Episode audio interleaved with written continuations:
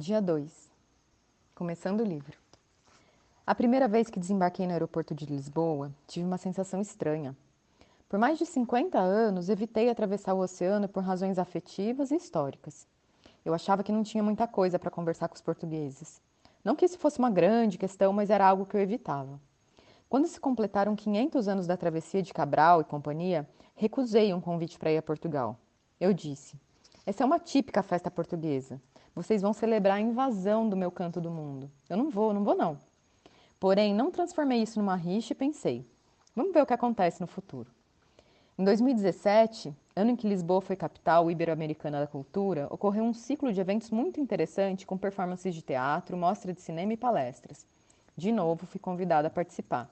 E dessa vez, nosso amigo Eduardo Viveiros de Castro faria uma conferência no Teatro Maria Matos chamada Os Involuntários da Pátria. Então pensei, esse assunto me interessa, vou também. No dia seguinte ao da fala de Eduardo, tive a oportunidade de encontrar muita gente que se interessou pela estreia do documentário Ailton Krenak e O Sonho da Pedra, dirigido por Mark Altberg. O filme é uma boa introdução ao tema que quero tratar. Como é que ao longo dos últimos dois mil ou três mil anos nós construímos a ideia de humanidade? Será que ela não está na base de muitas das escolhas erradas que fizemos, justificando o uso da violência?